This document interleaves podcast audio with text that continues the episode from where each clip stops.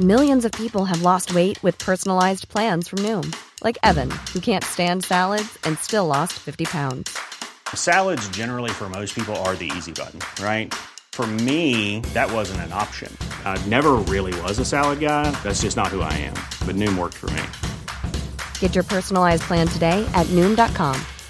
Real Noom user compensated to provide their story. In four weeks, the typical Noom user can expect to lose one to two pounds per week. Individual results may vary.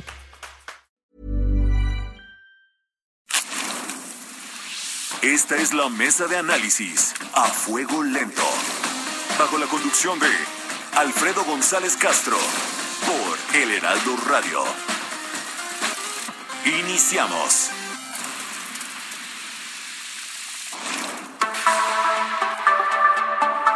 Son las nueve de la noche en punto, tiempo del centro de la República. Muy buenas noches, gracias por estar nuevamente en esta mesa de opinión a fuego lento. Con el gusto de cada martes los saluda su servidor y amigo Alfredo González Castro y decirles que estamos transmitiendo desde nuestras instalaciones acá en el sur de la Ciudad de México a través del 98.5 de su frecuencia modulada con una cobertura en prácticamente la totalidad del territorio nacional y también con una cobertura allá en los Estados Unidos. Gracias siempre, gracias a la cadena de El Heraldo Radio. Por lo pronto lo invitamos a ser parte del debate a través de nuestras redes sociales en Twitter, arroba Heraldo de México, arroba Alfredo Les y arroba Is Robles. Y también, como cada martes, saludo a mi colega y amigo Isaías Robles, quien me acompaña en la conducción de este espacio y nos va a platicar sobre los temas de hoy. Isaías, ¿cómo estás? Muy buenas noches. ¿Qué tal, Alfredo? Muy buenas noches, buenas noches a todo nuestro público. Pues hoy tenemos de todo como en motica, como comúnmente se dice. Vamos a hablar de las violaciones a la veda electoral hay muchos eh, señalamientos del Instituto Nacional Electoral diciendo que eh, funcionarios de todo nivel, desde el presidente de la República hasta gobernadores, legisladores, en fin, están violando la veda electoral. ¿Qué debemos hacer ante esto? Vamos a conversar con un consejero del Instituto Nacional Electoral. También haremos un corte de caja sobre el Parlamento abierta, abierto perdón, para la reforma eléctrica. El próximo lunes 28 concluye. Vamos a ver en qué está esta situación y qué va a pasar con esta iniciativa presidencial. También un tema muy importante, incluso hacemos ayer llamado a todo nuestro público.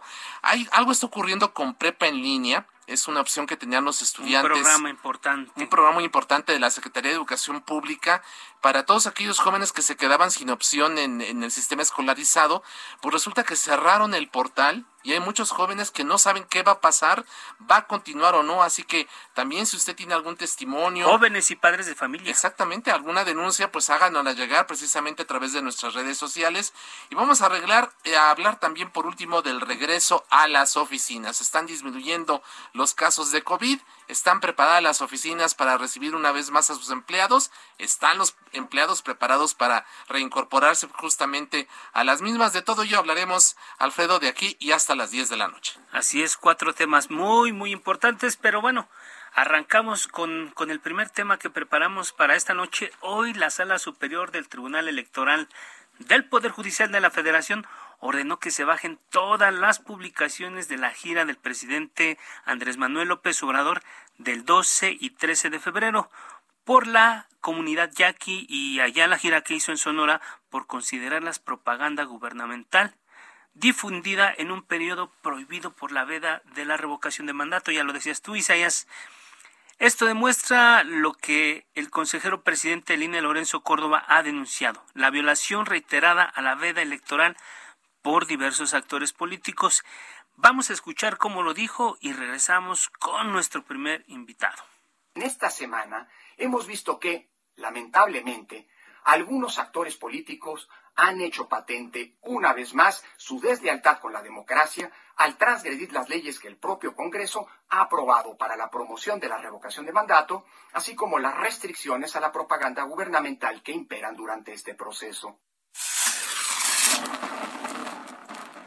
Y bueno, para hablar precisamente de este asunto, establecemos contacto con Ukib Espada Zancona, consejero del Instituto Nacional Electoral. Bienvenido, señor consejero. Muy buenas noches. ¿Qué tal? Muy buenas noches. Un gusto estar con ustedes. Gracias, consejero. Pues estos son llamados que hacen ustedes constantemente desde el INE, pero estos son llamados a misa porque parece que ninguna autoridad está respetando esto de la veda que incluso se establece en la ley y fueron precisamente los partidos políticos los que hicieron las leyes. Bueno, eh, yo creo que esto es una cosa que se repite eh, proceso tras proceso, es decir, eh, si bien la ley es eh, muy clara en términos de eh, la difusión que un gobierno puede hacer en estas fechas, un gobierno, cualquier gobierno, lo cierto es que en la práctica se generan zonas grises ambiguas en donde pues a veces realmente no se sabe si eso es parte de las cosas que están prohibidas o a veces pues se trata de aprovechar esta zona gris para eh, impulsar algún tipo de eh, información o propaganda distinta de la que la ley permite. Sin embargo, la ley es muy clara, consejero. Hay sanciones establecidas en la ley para, para el presidente de la República y los, los funcionarios que, que esta veda. ¿Cuáles son? Bueno, lo primero son amonestaciones, después hay multas, pero eso eh, ya no le toca al INE. Eso le corresponde, en todo caso, a la sala regional especializada del Tribunal Electoral. El INE lo que hace es, eh, bueno, en principio, tratar de prevenir. Para eso están estas medidas cautelares de las que oímos cada de vez en cuando, es decir, decirle a los funcionarios involucrados, oye, eso que estás haciendo no se puede hacer. Estos, estas cosas después se, se turnan a, las, a la eh, sala especializada para que determine si hay faltas que ameritan sanción. Eh, consejero, ayer mismo el primer mandatario, el presidente López Obrador, volvió a hablar del tema en la mañanera. Si le parece, escuchemos y, y regresamos con usted para conocer su opinión. Yo creo que no me van a multar por decir que va a haber una consulta el día 10 de abril. 10 de abril va a haber una consulta. Se conoce a este proceso como revocación del mandato. Es un proceso de democracia participativa que está en nuestra Constitución. Dice, dice el presidente, yo no creo que me van a multar por decir que va a haber esta consulta. ¿Es acreedor o no a una sanción por estas, estos dichos expresados en su conferencia diaria, consejero? Bueno, yo no, no podría yo este, decir en este momento si esta expresión en lo particular amerita una multa. Esas son cosas que se analizan eh, con mucho detenimiento, eh, oyendo el conjunto de las expresiones, el momento y valorándolas. Eh, no, me, no me tocaría a mí eh, decir si esto amerita una sanción, pero ciertamente si hubiera una queja en contra de estas expresiones del presidente, el instituto tendría la responsabilidad de ahí sí emitir una opinión oficial y en su caso eh, establecer medidas cautelares o turnar y turnar a la, como decía yo, a la sala especializada del Tribunal Electoral. En términos generales, esto es muy importante decirlo, la promoción de la consulta, es decir, salir públicamente a decir, va a haber una consulta de revocación de mandato el 10 de abril, ciudadanas y ciudadanos vengan a participar, ahí sí, la Constitución y la ley establecen que es solo el Instituto Nacional Electoral quien puede hacer esta promoción. Cuando otros personajes de la vida pública hablan de la revocación, Aquí hay una serie de matices que hay que tener en consideración puntual para definir si eso se puede equiparar a promoción y en consecuencia está prohibido por la ley para hacerse por cualquier autoridad que no se line, si de plano eh, se interpreta que hay propaganda gubernamental porque en ese contexto se difunden acciones de gobierno distintas de las que la ley autoriza difundir en estas fechas, esa sería otra otra posible falta pero reitero, estas son cosas que no se pueden eh, dictaminar a bote pronto. Son procedimientos que hay que hacer eh, de manera ordenada, con análisis sistemático, y que en su caso resultan en la expedición de acuerdos muy formales, sea para restringir cierto tipo de actividades o sea para eh, turnar al tribunal para su posible sanción. El consejero Ukip Espadas, eh, en una elección ordinaria, pues sabemos que si un gobierno, una autoridad hace promoción del voto por un partido o por otro, es clara, es clara la violación que, se establece ahí, bueno, derivado de las quejas de los partidos políticos. Sin embargo, da la impresión que por tratarse de un ejercicio novedoso, nuevo, hay algunas cosas que son muy mucho de interpretación, que parecería que la ley no es clara en, varias, en varias cuestiones que se están presentando. Aquí la pregunta que le quiero hacer, consejero, ¿es tiempo de revisar la ley y modificar la veda electoral? A ver, ¿es tiempo de revisar la ley en esta materia? A mí me parece que sí. Yo quiero decir, mi posición siempre ha sido muy crítica de la ley en términos de las restricciones que presenta. En este caso, las restricciones de la ley más las sentencias emitidas por corte y tribunal me generan un espacio aún más restrictivo, que a mí, honestamente, como ciudadano, no me parecen lo más sano. Por ejemplo, lo que estamos discutiendo es eh, si se le revoca o no al presidente su mandato por pérdida de confianza de la ciudadanía. Pero al mismo tiempo la ley prohíbe que el presidente participe de este debate. Esto es un contrasentido, no, no es, es algo ilógico.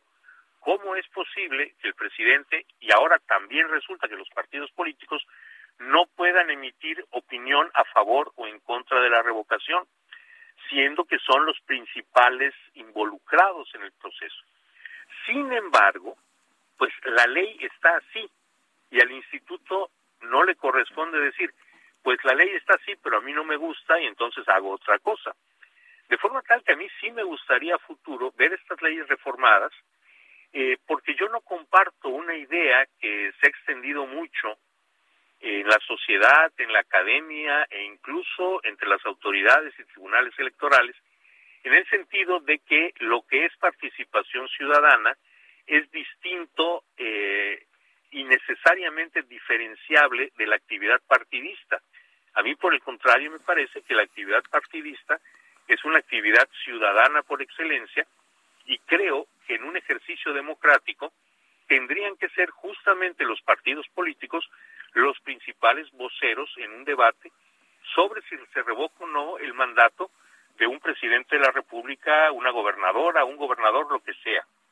Entonces, para responder directamente, sí creo que estas leyes deben reformarse. Me parece que hay contradicciones democráticas en este proceso, pero mientras esto ocurre, el Instituto Nacional Electoral no tiene más alternativa que de conformidad con lo que la ley dice hoy, eh, pues valorar las quejas que se presenten en torno a difusión proveniente de distintos gobiernos y en su caso, otra vez, seguir un proceso sancionador cuando sea el caso.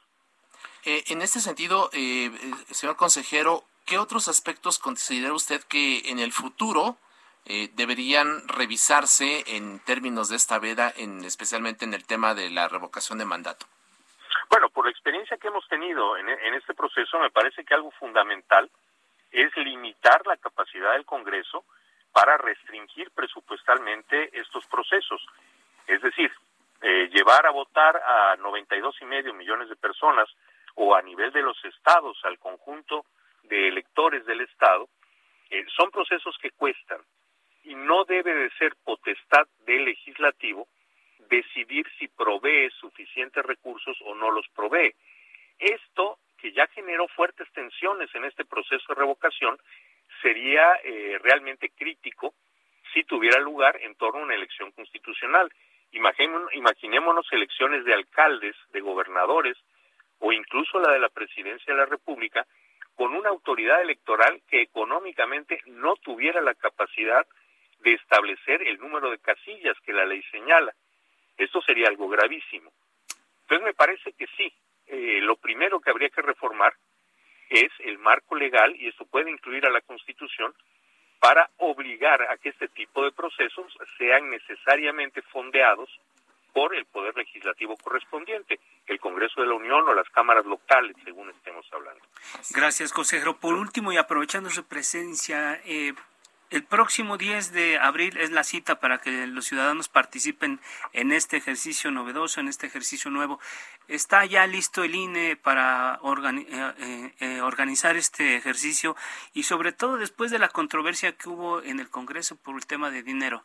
¿Ustedes ya están listos? ¿Ustedes ya están preparados para que la gente vaya a votar el próximo 10 de abril? Completamente. Eso es lo que hacemos en el Instituto Nacional Electoral. Justo eh, en la noche de ayer a hoy se terminaron, eh, para hoy en la mañana ya teníamos un 103% de personas capacitadas para desempeñarse como funcionarios electorales. Es decir, hoy a poco menos de dos meses, a poco más, poco menos realmente, de dos meses de eh, la cita en las urnas, los ciudadanos y las ciudadanas que van a cuidar la, papeleta, el voto de cada quien, ya los tenemos. Eh, siguen procesos eh, organizativos como es rutinario.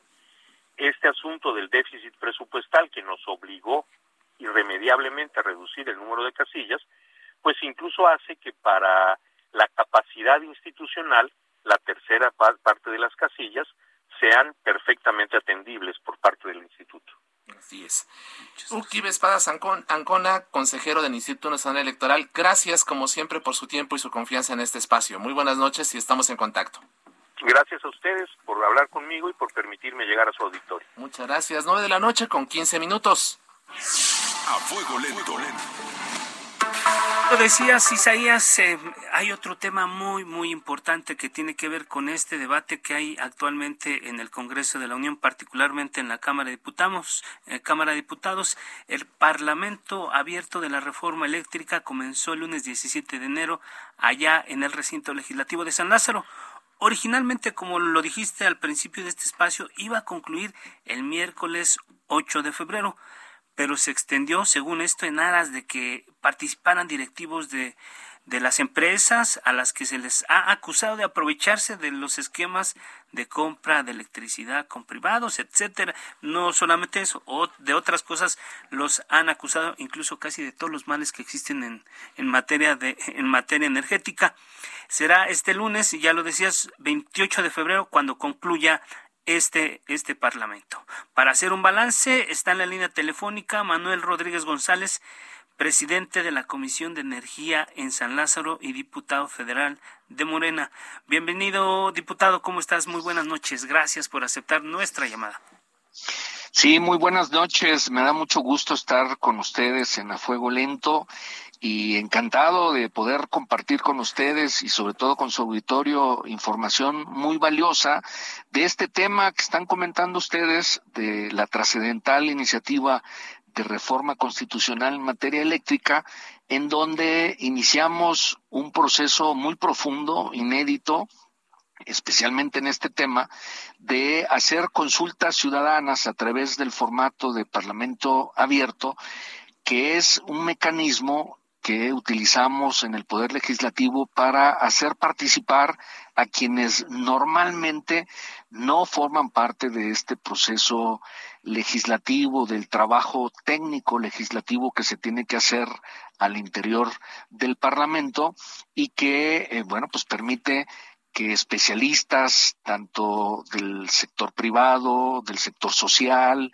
de la academia, como integrantes de la industria, servidores públicos, en fin, que quienes tienen algo que aportar sobre este tema en particular lo puedan hacer y para esos efectos eh, iniciamos una convocatoria, como bien señalan, que eh, inició ya desde el pasado 17 de enero y que con la ampliación que mencionaron ustedes atinadamente, pues va a llegar hasta finales de este mes con la finalidad de tener la máxima publicidad de estos trabajos, también se garantizó que sean transmitidos en vivo por el canal del Congreso para que así cualquier persona interesada, pues basta que eh, encienda su televisión y sintonice el canal del Congreso para desde ahí estar siguiendo todo lo que se desarrolla aquí. Y ahí, bueno, pues hemos tenido eh, participaciones en un principio, en un formato en donde participaban quienes estaban en contra de la iniciativa y quienes estaban a favor. Eso ya recientemente lo eliminamos porque nos dimos cuenta que en muchos casos había quien hablaba en contra, pero decía, estoy en contra de esto, pero sí hay cosas en las que coincido y viceversa, quien originalmente decía estoy a favor, hay algunas cosas en las que considero que no debe de haber algún cambio. Lo importante a destacarle a quienes nos escuchan es que sí ha sido un trabajo muy rico, muy profundo, hemos eh, escuchado opiniones muy valiosas. Cabe mencionar que la opinión de quienes participan, ya sea directamente como ponentes en los foros o a través de las ponencias inscritas en el micrositio que abrimos en la Cámara de Diputados, en nuestra página de Internet, eh, no son vinculantes. ¿Esto qué quiere decir? Que esas opiniones eh, no nos obligan a nosotros como legisladores a tomarlas en cuenta.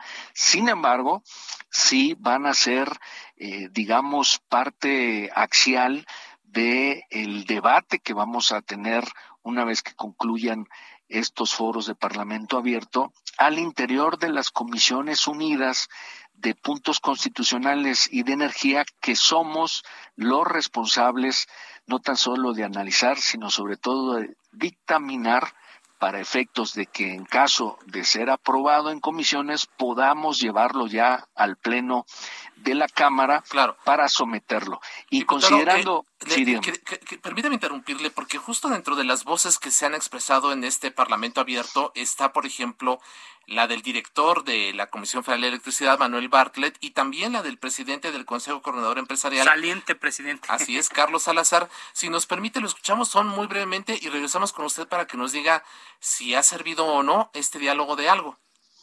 Sí. Son malísimos, son muy mentirosos. Mira, la iniciativa del presidente es muy clara, ¿no? La exposición de motivos. No han hecho la menor crítica a ella se van a decir que la energía sucia y que la energías son mentiras. No han podido, no han podido de ninguna manera eh, refutar los argumentos del presidente de la República en la iniciativa. Buena disposición que como sector privado tenemos de encontrar soluciones. Creo que ha quedado claro que lo que nosotros buscamos es encontrar eh, una fórmula que permita a la Comisión Federal eh, ser eficiente eh, tener sus mejores tarifas, poder de alguna manera mantener los beneficios que históricamente le ha dado a la población, pero al mismo tiempo prepararla para esta transición tecnológica y energética.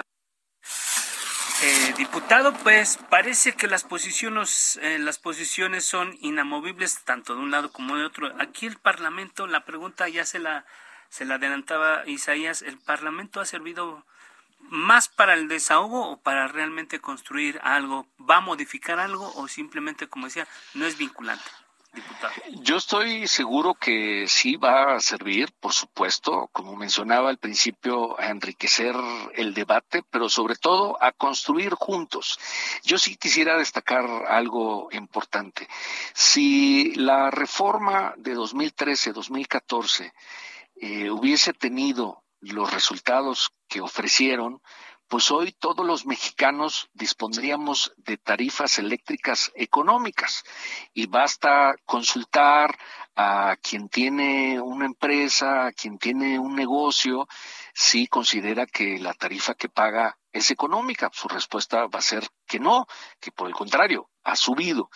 Y lo que buscamos con esta iniciativa es precisamente lograr tarifas justas para todos, no nada más para algunos, para todos, especialmente ah, sector privado, eh, llámese empresarios, industriales, comerciantes, pero también a los usuarios domésticos, que es el grueso de la población de este país, en donde si quitamos la parte de clima templado que tenemos en el país, el resto, que es la gran mayoría, son climas cálidos en donde la gente paga mucho por consumo de energía eléctrica. Y pongo de ejemplo mi estado, yo soy tabasqueño, y para nosotros, con todo y que ahora a nivel doméstico tenemos la tarifa más baja de, de esa escala eh, doméstica que hay, que es la 1F, con todo y eso representa aproximadamente un tercio de los ingresos de cada familia. y eso pues es inadmisible. Se nos va el tiempo, nada más que queremos hacerte una última pregunta. Eh, yo creo que sí van a servir, van a escuchar ustedes los puntos de vista de muchos sectores. La pregunta concreta brevemente, ¿se cambiará una coma a la iniciativa del presidente o se va como llegó? Seguramente se va a enriquecer, se va a fortalecer los principios fundamentales de esta iniciativa evidentemente no se moverán, es decir, Rectoría del Estado mexicano, sistema mixto, privados con Estado mexicano generando energía y transición energética elevada a rango constitucional. Eso continuará y lo demás se puede enriquecer, es decir, cambiar para todavía mejorar aún más la iniciativa. Así es, diputado Manuel Rodríguez, presidente de la Comisión de Energía, muchas gracias por su tiempo y si le parece mantenemos uh, el, eh, la comunicación para buscar la hora que concluyan este Parlamento y ver la ruta crítica de la aprobación del dictamen y de la iniciativa. Con mucho gusto, estoy a las órdenes de ustedes. Muy buenas noches a todos. Vamos a una pausa, no le cambie y volvemos con otros temas. Siga en la polémica por El Heraldo Radio, con los que saben de política y la desmenuzan. En la mesa de análisis, a fuego lento, con Alfredo González Castro. Even on a budget, quality is non-negotiable. That's why Quince is the place to score high-end essentials at 50 to 80% less than similar brands. Get your hands on buttery soft cashmere sweaters from just 60 bucks, Italian leather jackets, and so much more. And the best part about Quince, they exclusively partner with factories committed to safe, ethical, and responsible manufacturing. Elevate your style without the elevated price tag with Quince. Go to quince.com slash upgrade for free shipping and 365-day returns. Regresamos. Siga en la polémica por El Heraldo Radio, con los que saben de política y la desmenuzan. En la mesa de análisis, a fuego lento, con Alfredo González Castro. Regresamos. Son las nueve de la noche con 30 minutos, hora del centro de la República. Volvemos a la mesa de opinión a fuego lento. Les recuerdo que estamos transmitiendo desde nuestras instalaciones acá en el sur de la Ciudad de México por el 98.5 de su frecuencia modulada, con una cobertura en prácticamente la totalidad del territorio nacional y también allá en los Estados Unidos, gracias a la cadena de El Heraldo Radio. Vamos con un tema muy importante amigos del auditorio, Isaías, ya salimos de dos temas también muy importantes, que es el tema de la reforma energética y lo que está pasando con este asunto de la veda electoral de cara a la elección del próximo 10 de abril, que, eh, que se definirá si permanece o no el presidente en, en, en la administración, digamos, de este país. Pero bueno, ahí está, vamos a dejar estos temas, en algún momento, en otros espacios vamos a regresar, pero también hay otros temas muy importantes y en este momento, Isaías, eh, valdría la pena comentar algo que se está difundiendo prácticamente en este momento en redes sociales. Así es, es una declaración, un pronunciamiento del secretario de Estado de Estados Unidos, Anthony Blinken, quien en su cuenta de Twitter oficial está posteando el siguiente mensaje el alto número de periodistas asesinados en México este año y las continuas amenazas que enfrentan son preocupantes. Me uno a quienes piden mayor responsabilidad y protección para los periodistas mexicanos. Mi corazón está con los seres queridos de aquellos que dieron su vida por la verdad, el mensaje que hace unos minutos acaba de subir a su cuenta de Twitter el secretario de Estado norteamericano Anthony Blinken. Así es, por lo visto, la administración de Joe Biden está incrementando la presión sobre el gobierno de Estados Unidos en esta materia que parece que solamente le interesa a los periodistas. El hecho de que el gobierno de Estados Unidos eh, eh, se involucre de esta manera hace suponer que no solamente es un tema que nos ocupa a nosotros los periodistas, también hay un interés legítimo que incluso está cruzando nuestras fronteras. Pero vamos a dejarlo ahí, Isaías, y regresamos al tema que tenemos preparado para este segundo bloque. Y bueno, pues sigamos. Así es, así es. Ya en nuestros siguientes espacios aquí en el Heraldo Radio tendremos el análisis de estas declaraciones hechas por el secretario de Estado de Estados Unidos. Pero por lo pronto vamos a un tema que preocupa. El 12 de diciembre se cerró el portal de prepa en línea de la Secretaría de Educación Pública con el anuncio del regreso a clases para el 31 de enero. A mediados de este mes, la comunidad estudiantil recibió un correo electrónico mencionando que por causas de fuerza mayor, se retrasaría el inicio de clases hasta el mes de febrero. Esto pone en riesgo a 23 mil estudiantes en todo el país que de perder el ciclo escolar completo, pero sin embargo también pues muchos sueños de jóvenes que están en estos momentos deseosos de continuar con sus con su escuela y que no han podido hacerlo simplemente porque pues eh, eh, prepa línea se cerró el portal y no hay ninguna comunicación oficial. Así es, Isaías. Está enlazada Leslie, una joven de 16 años a quien le llamamos así para proteger su identidad y evitarle posibles represalias. Pero Leslie nos va a contar la experiencia que ella vivió con este, con tema de la prepa en línea. ¿Cómo llegaste a prepa en línea y qué pasó, Leslie? Cuéntanos. Muy buenas noches. Hola, buenas noches. Pues em, yo hice el examen de ingreso a la preparatoria dos veces. Las dos veces no quedé en la opción, en las opciones que había puesto.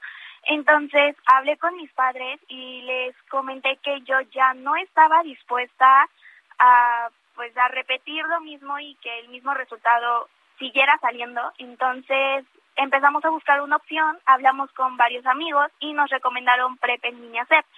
Eh, al principio todo estaba bien, tomé mi curso propedéutico, que es como un examen en donde de 25 mil alumnos solo entran 15 mil.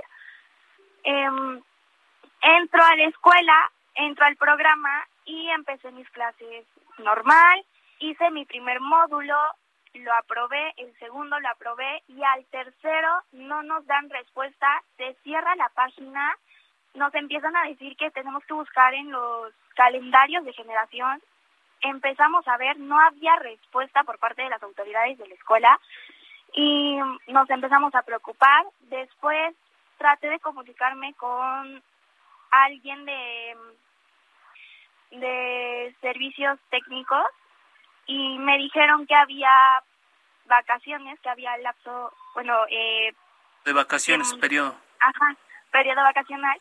Y al momento de que trato de ingresar en enero a mis actividades normales, no me dejan entrar y ni siquiera los calendarios aparecen. Eh, Leslie, Leslie, ¿cuánto tiempo estuviste tú estudiando en línea? ¿Y qué pasó después? Eh, porque entendemos que el portal cierra en diciembre. ¿Qué pasó después? Uh, bueno, yo estuve mm, cuatro meses más o menos uh, y mm, cerró el portal y no nos daba ningún eh, ninguna respuesta. Nosotros escribíamos eh, correos a las autoridades de la escuela y nos decían que checáramos los calendarios de generación y al momento de revisarlos no había nada. Pues ya prácticamente pasaron dos meses de que está cerrado el portal eh, ¿Han tenido algún alguna comunicación de las autoridades? ¿Han recibido algún correo o los, por los medios electrónicos? ¿Cómo, cómo, qué, ¿En qué se encuentra en este momento el sitio y la comunicación con las autoridades, Leslie? Bueno, eh, yo nunca recibí un correo en donde me explicaran eh, qué estaba sucediendo. De hecho, yo tuve que escribir un correo en donde me mandaron el mismo comunicado que había en la plataforma, que decía que estaban haciendo una re, reestructuración de la plataforma para mejorar el uso y que pronto se abrirían las aulas. Hasta ahí nada más. Eh, nunca recibimos más cosas de la, por parte de la escuela. Ajá. ¿Esto cuándo fue? ¿Les di esta comunicación cuando les te dicen esta reestructuración en la plataforma? Desde hace un mes están con eso. Es un mes. Y hasta el momento ninguna novedad, ninguna noticia, nada. Ninguna comunicación ninguna.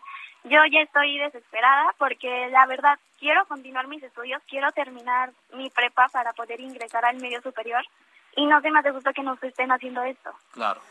Perfecto, Leslie, pues muchísimas gracias por compartirnos tu, tu experiencia. Este, vamos a tomar este caso y vamos a seguir con él y estaremos en contacto si nos permites para ver si hay alguna respuesta por parte de las autoridades. Gracias, Leslie.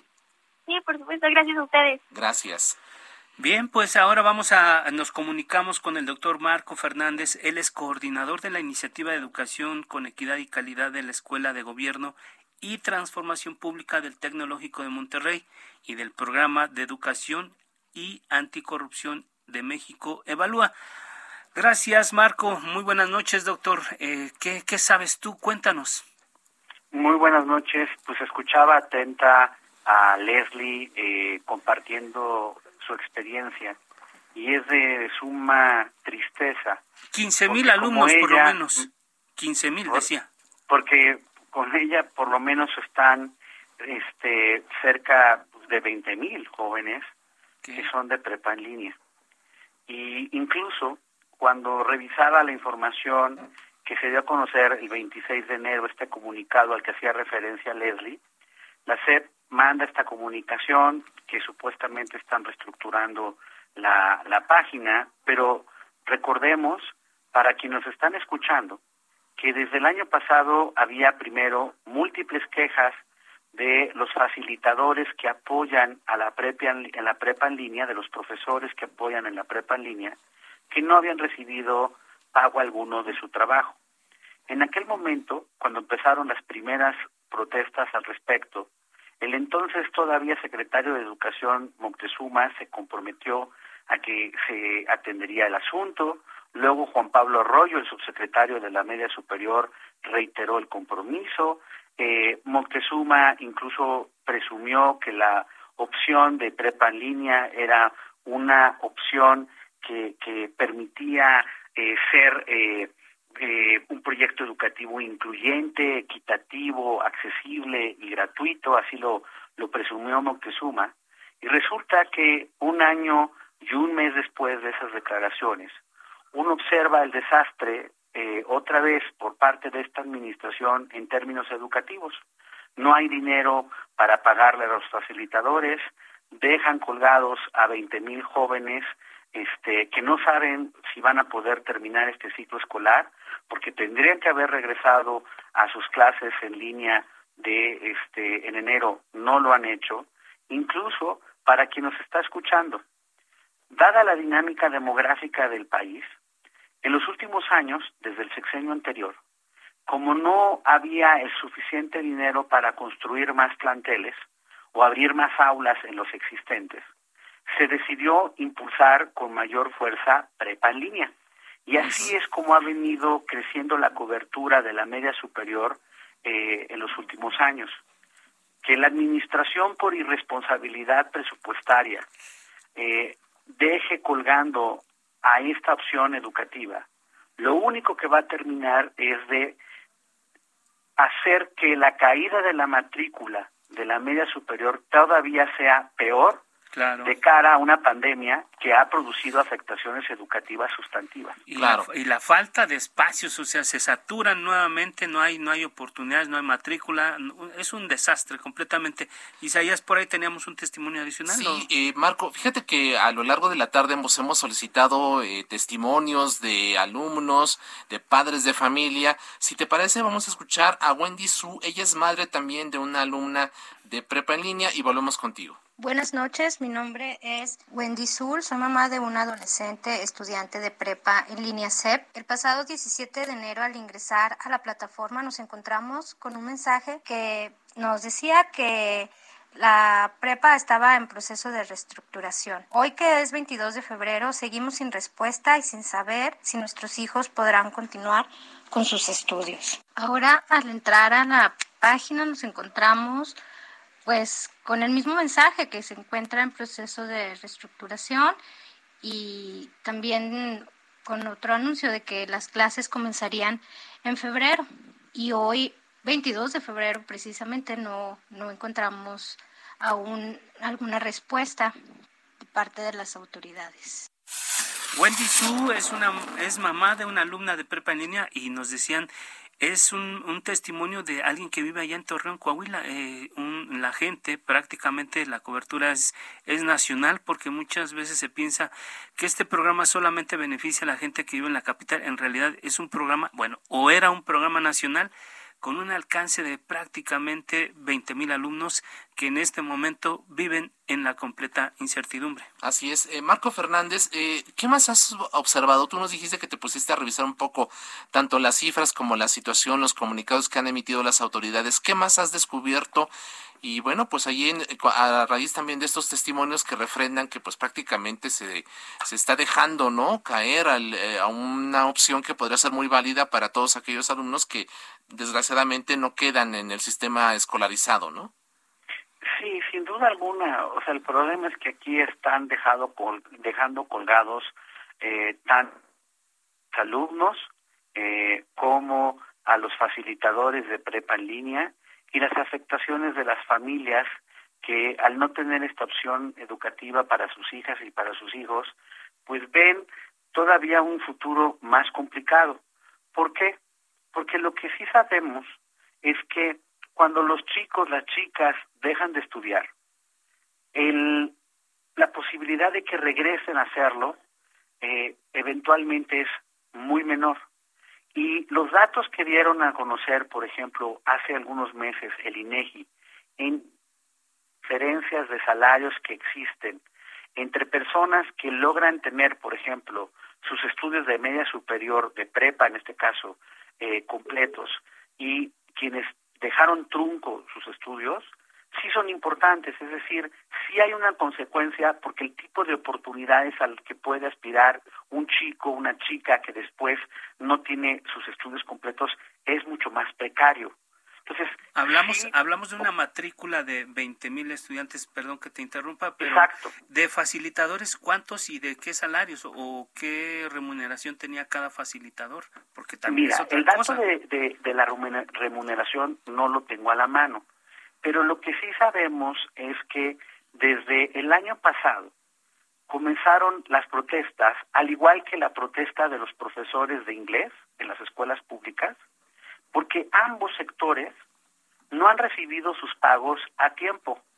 A eso se le sumó también las protestas del el magisterio en general, que se ha estado quejando que la unidad encargada de dar los recursos para aumentarles los salarios a partir del reconocimiento de lo que le llaman el escalafón horizontal, es decir, que un maestro eh, le pagan mejor porque después de una evaluación claramente tiene mejor preparación, tiene buenos resultados y por lo tanto se acredita que tiene eh, derecho a un mejor salario, eso también ha estado fallando. Entonces, uno empieza a sumar el número de fallas que se está observando y no sorprende, lamentablemente, el caso de prepa es consistente, con toda franqueza, con una serie de incompetencias que se han estado observando desde la Secretaría de Educación Pública, en donde yo les pregunto a ustedes, ¿han podido o les han querido abrir la puerta a la Secretaría de Educación Pública para que en este caso el subsecretario este Arroyo, Juan Pablo Arroyo, pues les dé una explicación de qué pasó con Prepa Línea, cómo van a conseguir el dinero, qué le va a decir a las familias de estos 20 mil chicos que dejó este varados. Por supuesto que no. Pues honestamente. igual que su jefa, no más no dan entrevistas. Exacto, honestamente ni con esto ni con otros temas eh, nos, nos han respondido. Pero bueno, eh, se nos acaba el tiempo. Gracias. En realidad, este, creemos que es un tema al que al que vamos a tener este de manera permanente en los próximos espacios porque es muy delicado lo que está ocurriendo, sobre todo cuando hay 20 mil alumnos que se quedan sin la posibilidad de seguir sus estudios y esto es más que delicado, Isaías. y es, que se supone, perdón, ya sé que tenemos poquito tiempo, pero un gobierno que dice que primero los pobres y les corta las, las oportunidades educativas, díganme si realmente es primero los pobres. Así es, así es. Marco Fernández del Tecnológico de Monterrey y México Evalúa, gracias por conversar con el público de A Fuego Lento y dejamos abierta la posibilidad de volverte a convocar para volver a abordar este tema y otros en materia educativa en el futuro. Gracias por lo pronto, un enorme abrazo. Con muchísimo gusto, muchas gracias. Buenas noches. Gracias. 947. A Fuego Lento. Vamos a abordar el tema de la pandemia desde otro ángulo, según Hugo López Gatén, el ya no tan popular subsecretario de Salud. Dice que ya casi se acaba la pandemia y bueno, a veces le creemos, a veces no le creemos, pero bueno, lo dice él. Hoy, en los martes de salud de la mañanera, aseguró que se tiene una reducción drástica de la epidemia prácticamente eh, ya de salida en todos los casos y con reducción también muy significativa en el número de funciones. En este momento hacemos contacto con, eh, con Héctor Márquez, presidente de la Asociación Mexicana de Empresas de Capital Humano y director de Relaciones Institucionales de Manpower Group. Eh, Héctor, gracias, muy buenas noches. Vamos a hablar del regreso, del fin de la pandemia y del fin del home office. Héctor, muy buenas noches. Muy buenas noches, qué gusto saludarlos. Muchas gracias, Héctor. ¿Es tiempo de que los trabajadores regresen a las oficinas? ¿Se acabó el home office? Híjole, pues aparentemente sí, va para allá el que eh, se ve con este tema de que estamos mejorando ya por lo menos en los semáforos, ¿verdad? Se, se empieza a ver cada vez más regreso a oficinas y bueno, número uno, tenemos que aceptar que realmente la pandemia no ha terminado. Eh, tenemos un eh, muy buen avance en vacunación, pero todavía comparado con otros países no. Así que este, no hay que bajar la guardia y, y, esto pues eh, diría que tenemos que tener cuidado, sobre todo en el tema de salud. Ahora los empresarios eh, pues tener disponibles, eh, que se puedan hacer pruebas ahí, quien se empiece a sentir mal, darles todos los permisos para que sigan vacunándose, eh, ofrecer cubrebocas, porque recordarán ustedes que al principio pues decimos cada quien que los lleve, pero y si se le rompe o no lleva, pues hay que tener ahí para el personal. Es, importante invertir eh, en la salud de los trabajadores. Gracias, Héctor. Y por lo que estamos viendo, va a haber un antes y un después eh, en el ámbito laboral, eh, superada ya la pandemia. ¿Sientes que va a cambiar completamente la forma de, del trabajo a distancia? Incluso ya hay alguna legislación por ahí que se, que se aprobó. ¿Va a cambiar completamente o sientes que es un cambio que todavía va a tardar, va a ser gradual? ¿Cómo lo estás viendo tú? Sí, mira, en ciertos sectores o en ciertos trabajos, sobre todo en lo relacionado con oficinas, donde la gente, su mayor relación es entre sus mismos compañeros, no con el público general, ahí sí va a haber un cambio definitivamente, ya probamos dos años que se puede trabajar en forma remota desde la casa o en algún otro lugar, así que eh, sí esperaríamos ver bastantes personas menos en, en labores administrativas no así en las fábricas, no en donde se tiene que atender al público general, pero eh, definitivamente esto va a implicar que ahora las empresas seamos mucho más flexibles y, también inclusive con el horario o dando trabajo, ahora le llamamos híbrido, ¿no? O sea, combinado unos días en casa y otros días en la oficina. Así es. Pero eh, sí, sí, esto llegó para quedarse. Eh, Héctor, eh, es más rentable para las empresas el home office por aquello de que hay ahorros que pueden tener en renta de oficinas, pago de luz, internet y otros servicios, pero también al mismo tiempo se dice que los empleados trabajan más desde sus casas. ¿Cómo ves tú esta dualidad, no? Y este esquema híbrido al que tú nos estás comentando. Sí, pues es muy cierto que por un lado ayuda el que la gente trabaje desde su domicilio, hay muchos menos eh, gastos para las empresas de hecho, ahora en muchos lados sobran metros. Entonces, eh, esto va a implicar pues menores gastos. Y por otro lado, eh, pues también el, tema de transporte del personal y eh, le ayuda a que ese, por lo menos esas horas, tú imagínate que no tuvieras que ir allá este, a, tus instalaciones, pues te estarías ahorrando una o dos horas al día, las cuales la gente pues le están dedicando al trabajo, entonces eh, sí hay mucho mayor productividad. Eh, ¿Tú desde el ámbito de recursos humanos sientes que van a desaparecer algunas plazas, algunas profesiones, algunos oficios? ¿Ya lo tienen mapeado ustedes o apenas van a hacer como esta revisión de se crean nuevos, nuevos trabajos y desaparecen unos? ¿Cómo lo están viendo ustedes? Eh, pues sí, a lo largo de, de los años, conforme va avanzando eh, la tecnología o hay algunas cosas que cambian, van desapareciendo algunos puestos. Ahí me, me tocó vivir eh, cuando empezaba a trabajar, pues que había inclusive eh, personas en el elevador, ¿no? Los que te llevaban, había este también eh, señoritas encargadas del conmutador que te contestaban y pasaban la llamada. Hay muchos puestos que van cambiando, se van modificando y esto implica pues que la gente vaya teniendo otra preparación, otros conocimientos, otras habilidades porque al final trabajo hay más, o sea, se requiere en esta época que inclusive pues se dejó de usar bastante la subcontratación de personal, ahora el reclutamiento de las empresas está muy complicado. Eh, hay que cuidar a los empleados que no se nos vayan para retenerlos, que hay que no haya rotación y buscar el elemento humano es es difícil. entonces, por el lado de menos, realmente menos cantidad de, de puestos no va a haber. Sí puede haber actividades que vayan cambiando o se necesitan las empresas pues que haya también una doctora, una enfermera, puestos que antes tal vez no veíamos. Ahora, Héctor, eh, el estrés, el, perdóname, el estrés laboral también se requiere que esté dando apoyo. Así es, estamos a punto de, de, concluir este espacio. Héctor Márquez, te preguntaría rápidamente, ¿estamos, ¿están las empresas mexicanas en posibilidades de eh, de, recibir una vez a sus empleados, haciendo una oleada muy importante después de pues, prácticamente dos años de home office? Yo diría que, que no todos. O sea, hay, empresas grandes que definitivamente sí han venido trabajando en tener todo listo, haciendo cambios, por ejemplo, hasta en sus sistemas de aire acondicionado, que antes no había filtros como en Estados Unidos, ahora ya en algunos lados sí lo hay, pero las empresas medianas y chicas pues prácticamente no hicieron adaptaciones. Ahí está el reto.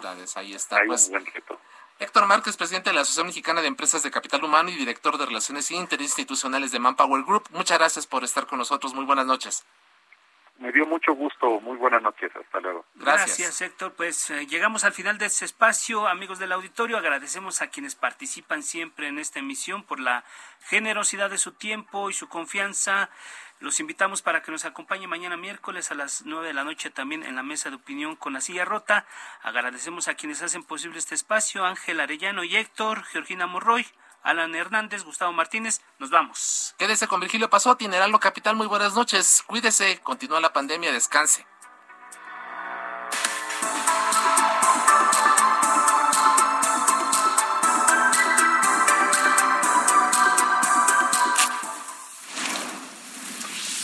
La polémica por hoy ha terminado. Le esperamos el próximo martes para que con los expertos analicemos la noticia y a sus protagonistas. En la mesa de análisis a fuego lento. Por El Heraldo Radio. Con la H que sí suena. Y ahora también se escucha.